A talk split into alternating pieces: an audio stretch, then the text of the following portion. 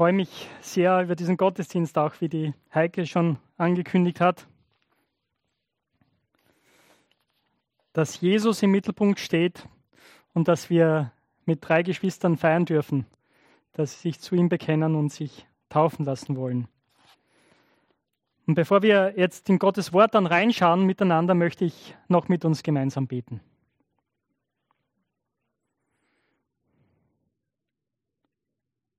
Herr unser Gott, wir danken dir, dass du hier bist durch deinen Heiligen Geist. Herr Jesus, wir bekennen dich als unseren Retter und wir haben das gerade eben auch gesungen.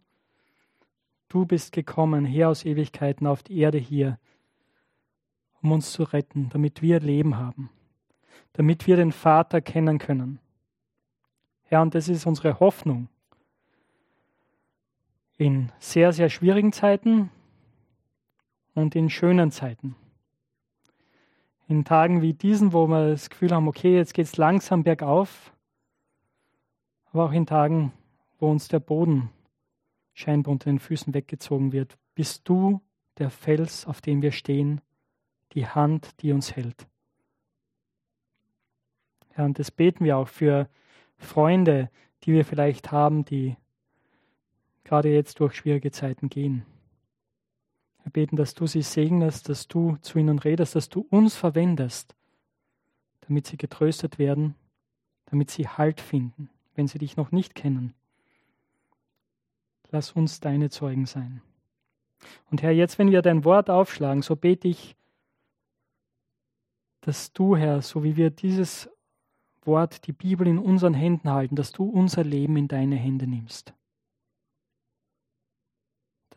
du uns veränderst durch das, was wir hören, was wir verstehen, dass du uns hilfst, es in unserem tiefsten Inneren aufzunehmen und zu sagen, ja, darauf möchte ich mein Leben bauen und danach möchte ich leben.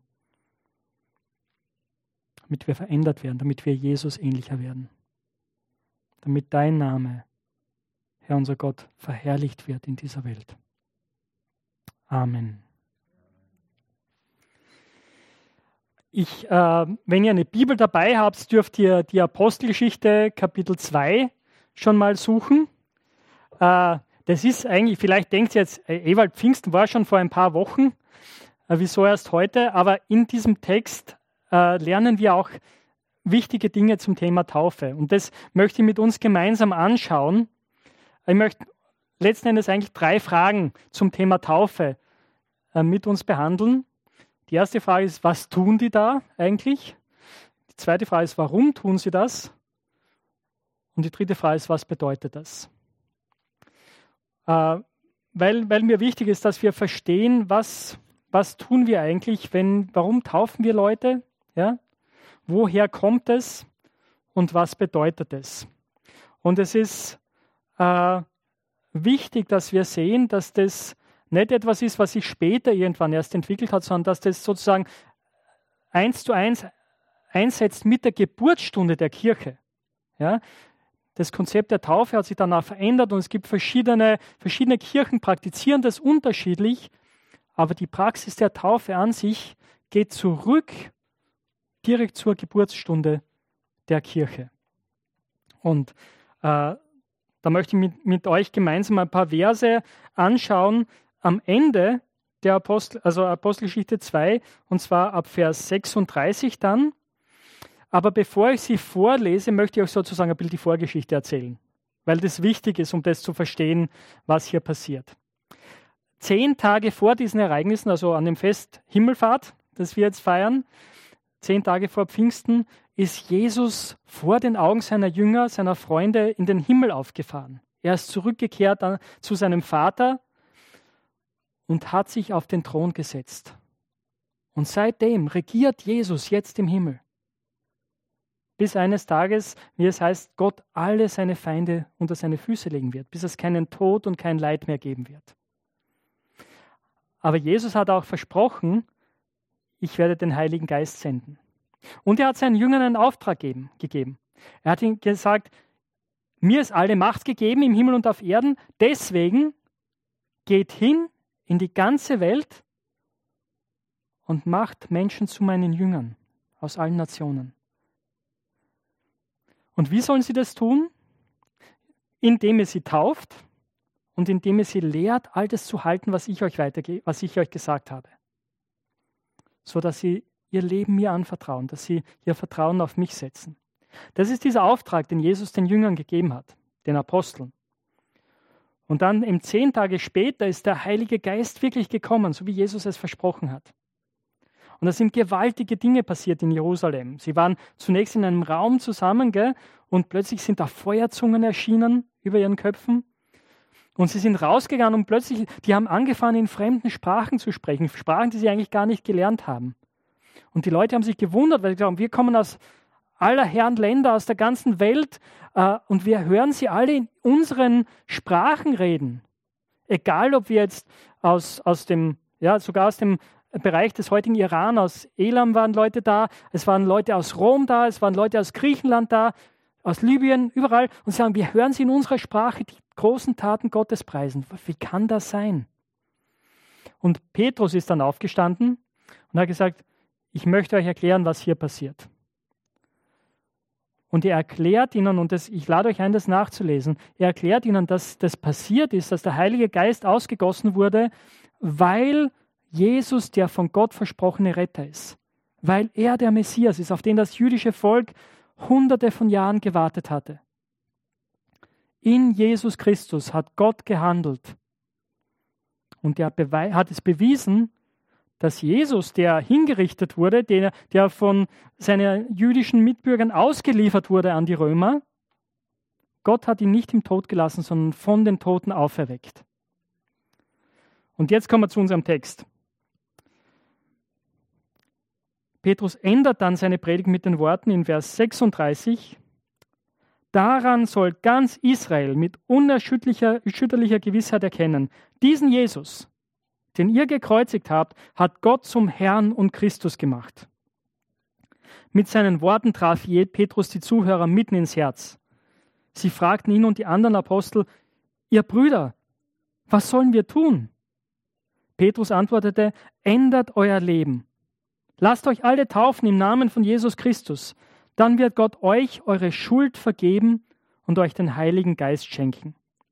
Diese Zusage gilt für euch und eure Kinder. Und sie gilt für alle in den fernen Ländern, so viele der Herr unser Gott noch zum Glauben an Jesus hinzurufen wird. Mit diesen und noch vielen weiteren Worten beschwor Petrus die Leute und ermahnte sie, lasst euch retten, wendet euch ab von dieser ungerechten Generation. Viele nahmen die Botschaft an, die Petrus verkündet hatte, und ließen sich taufen. An diesem Tag gewann die Gemeinde ungefähr 3000 Menschen hinzu. Das ist das Wort Gottes. So, jetzt muss ich noch mal ein bisschen zurückkommen, weil über unsere erste Frage habe ich noch gar nicht geredet, gell, oder? Was tun die da? Ich hoffe, ihr habt alle aufgepasst und gedacht, Ewald, darüber musst du noch reden.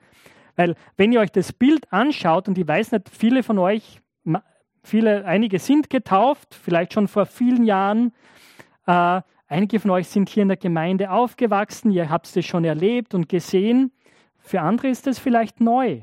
Gell, wenn ihr auch äh, zuschaut schaut hier beim Gottesdienst, vielleicht habt ihr es noch nie gesehen, aber stellt euch vor, ihr geht spazieren irgendwo und ihr seht eine Gruppe von Leuten so am Rand eines Gewässers stehen und da drinnen sind zwei oder drei Leute, einer steht in der Mitte und plötzlich packt einer den anderen und taucht ihn unter und ihr denkt so, nein, was ist da jetzt los? Was passiert da etwas Schlimmes?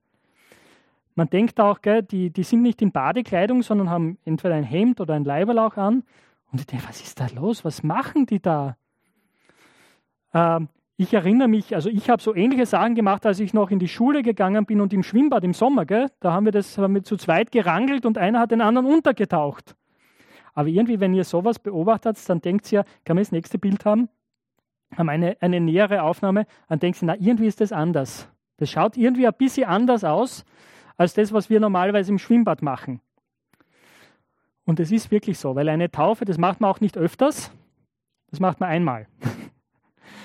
äh, und wir machen das bei uns so, dass jemand wirklich, wir, wir gehen gemeinsam ins Wasser rein und man wird dann ganz untergetaucht und Gott sei Dank auch wieder hochgeholt. Gleich, gell? wir lassen die Leute nicht da unten.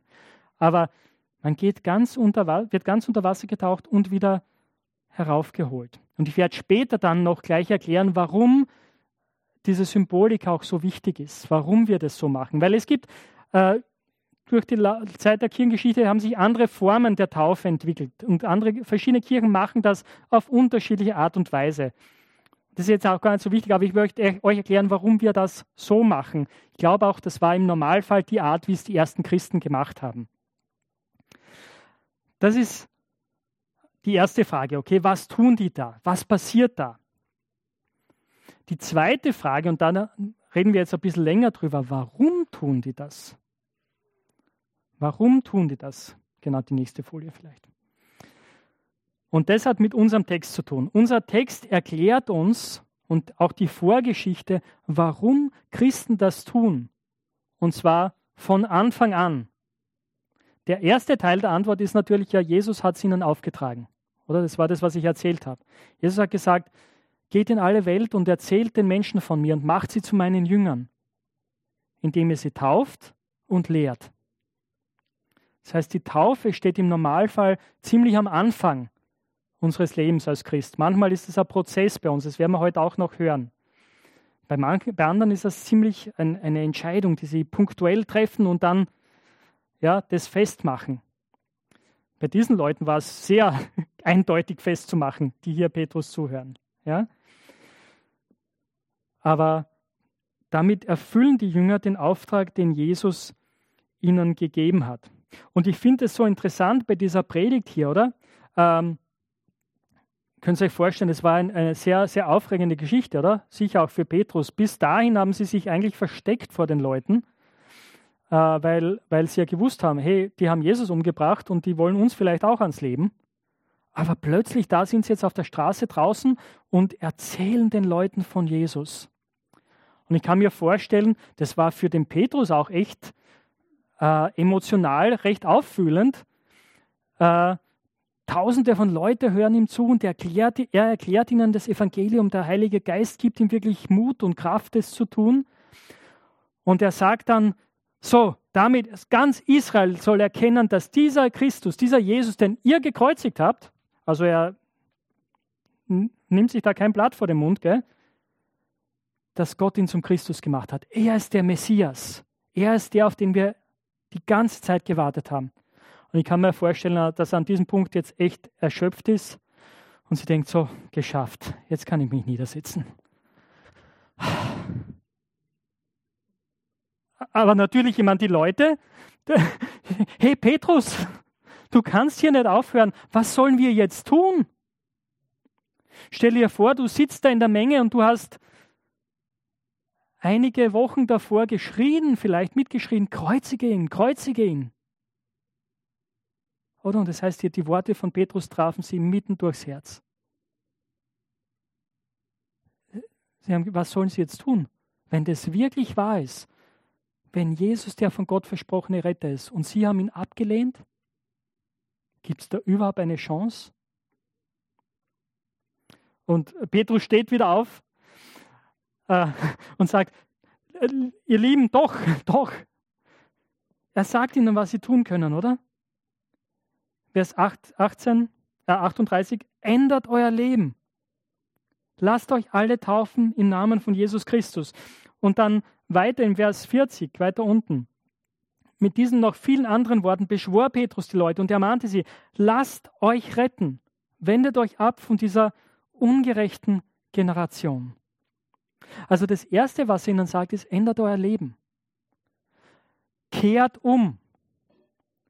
Vorher seid ihr in eine Richtung gegangen.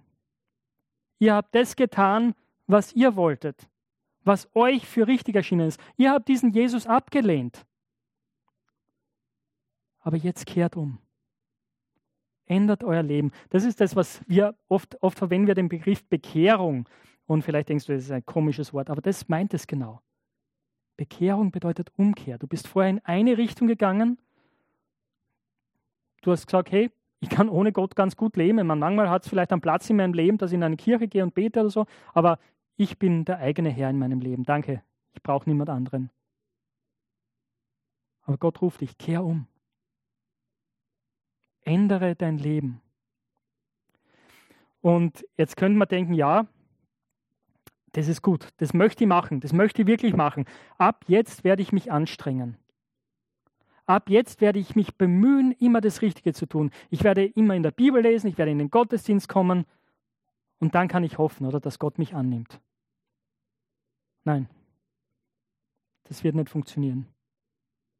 Das wird überhaupt nicht funktionieren. So kannst du nie vor Gott gerecht werden. So ist aufgefallen, was Petrus in Vers 40 sagt? Lasst euch retten. Das ist die Botschaft des Evangeliums. Du brauchst es nicht versuchen, dich mit aller Kraft anzustrengen, damit Gott dich annimmt, weil du das nie kannst. Aber die gute Botschaft des Evangeliums ist, dass Jesus gekommen ist, um dich zu retten. Alles, was du tun musst, ist auf ihn zu hören und umzukehren. Zu sagen, ja, Jesus, das möchte ich. Für wen gilt das? Vielleicht sagst, sitzt du da und denkst dir, ja, super, wenn es für dich funktioniert, Ewald, aber ich hast keine Ahnung von meinem Leben. Ich, ich bin kein sehr religiöser Mensch. Religion ist, ist nichts für mich. Äh, oder vielleicht sagst, sagst du, du, Ewald, du hast keine Ahnung, was ich in meinem Leben getan habe. Welche bösen Dinge ich gedacht habe und sogar welche bösen Dinge ich getan habe. Ich kann mir das nicht vorstellen. Das für mich gibt es da keine Rettung. Denk dran, wahrscheinlich waren in dieser Menge Leute, die einige Wochen vorher geschrien haben, ans Kreuz mit ihm. Für sie war Rettung da, obwohl sie das mitverantwortet haben, obwohl sie sich so schuldig gemacht haben. Hey, wenn das möglich ist, dann ist es für dich und mich auch möglich, egal was wir Böses getan haben. Aber eben, was ist mit dem anderen? Ja, ich bin nicht so ein sehr religiöser Mensch. Wir können sagen, ja, das waren alles Juden da damals, gell, zu Pfingsten. Und das stimmt natürlich. Jesus ist der Messias für das jüdische Volk. Er ist der, auf den sie die ganze Zeit gewartet haben. Das sagt ihnen Petrus, oder? Lasst euch alle taufen im Namen von Jesus Christus, dann wird Gott euch eure Schuld vergeben und euch den Heiligen Geist schenken.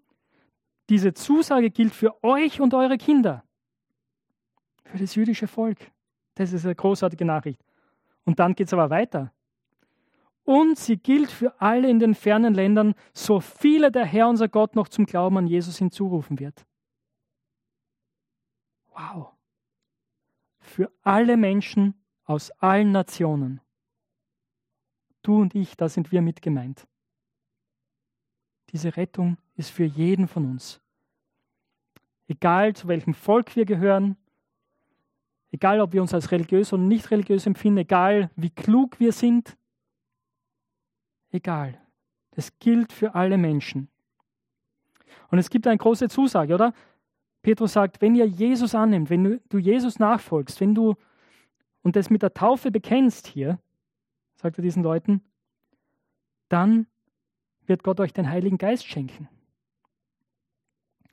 Bei uns ist es oft so, dass wir meistens kommt es vor, dass Leute Christen werden und dann dauert es ein bisschen Zeit, bis sie sich taufen lassen. Ja, wir wollen das durchdenken, wir wollen Dinge lernen. Bei denen war es wirklich so, sie haben an Jesus geglaubt und haben sich taufen lassen.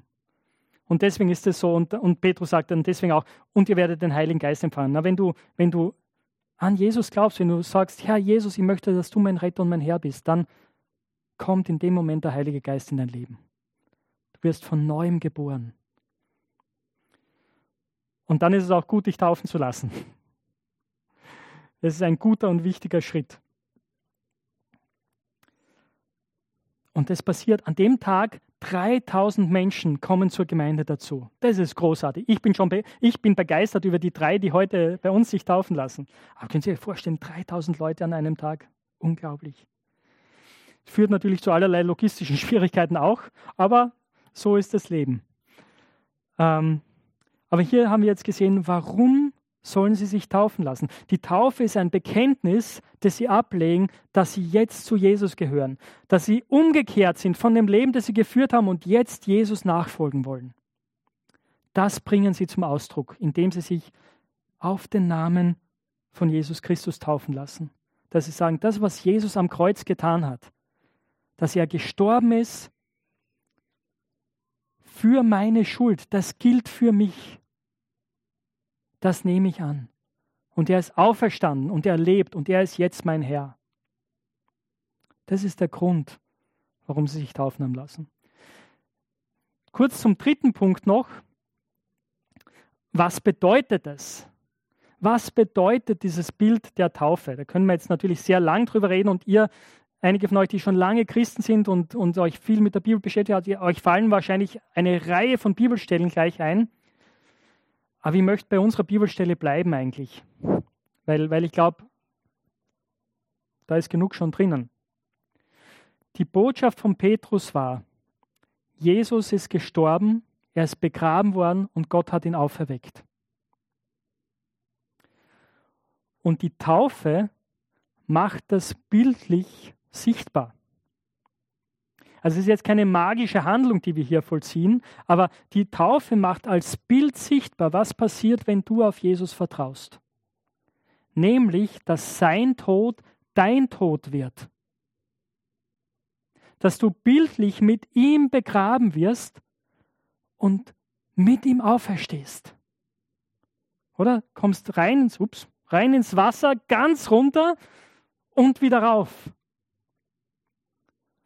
Und das macht es deutlich. Der Tod Jesu, seine Grablegung und seine Auferstehung ist in deinem Leben Realität geworden. Und du lebst jetzt schon, du hast jetzt schon ewiges Leben. Das ist auch ein Fehler, den viele Menschen machen, oder? Wenn wir über ewiges Leben reden, denken viele Leute, ja, das ist etwas, was irgendwann später vielleicht einmal anfängt. Nein, wenn du Christ bist, hat das ewige Leben schon begonnen.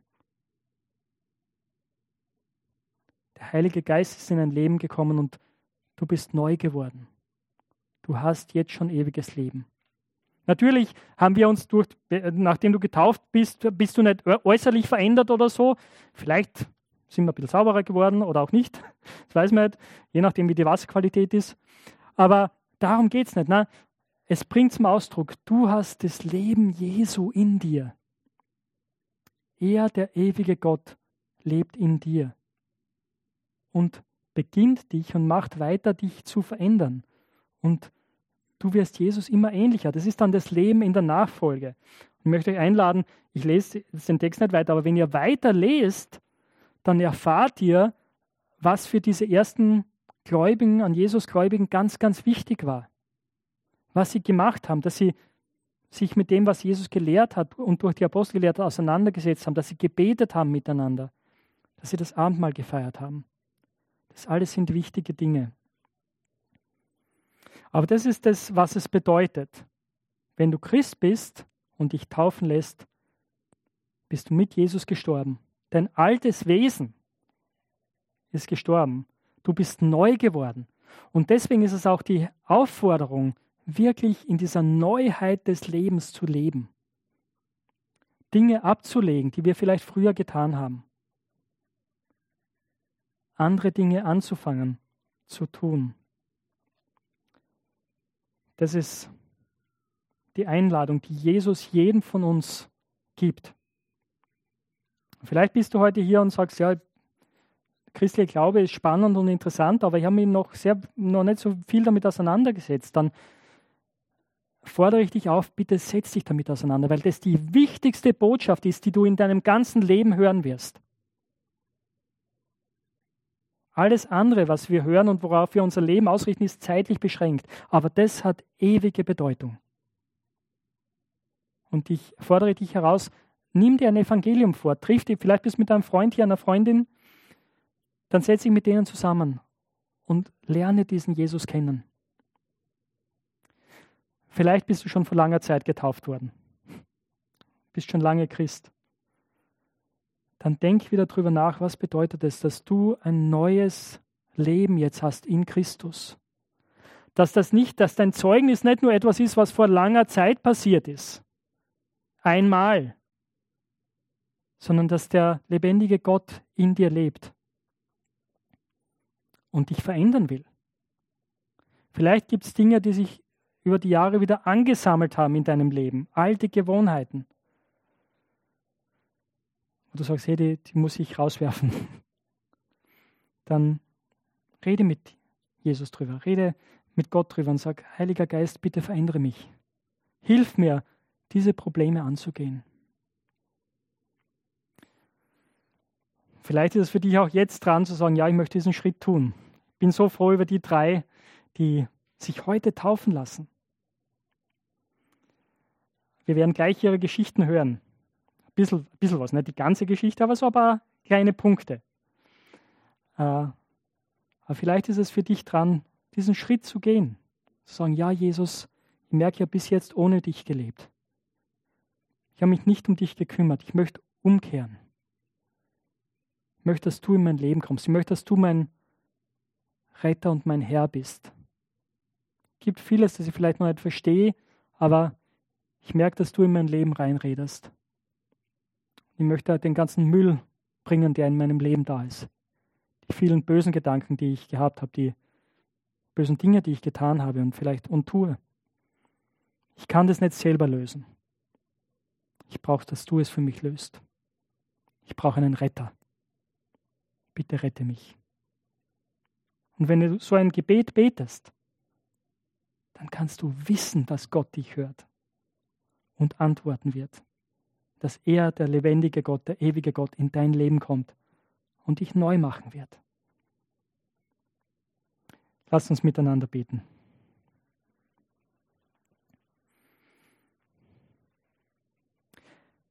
Herr unser Gott, wir danken dir, dass du der Heilige, der ewige Gott, der gerechte Gott, beschlossen hast, uns, die wir von Natur aus nichts von dir wissen wollen, die wir Rebellen gegen dich sind, äh, nicht einfach richtest, sondern dass du unser Retter geworden bist in Jesus Christus. Dass wir diese Rettung ergreifen dürfen.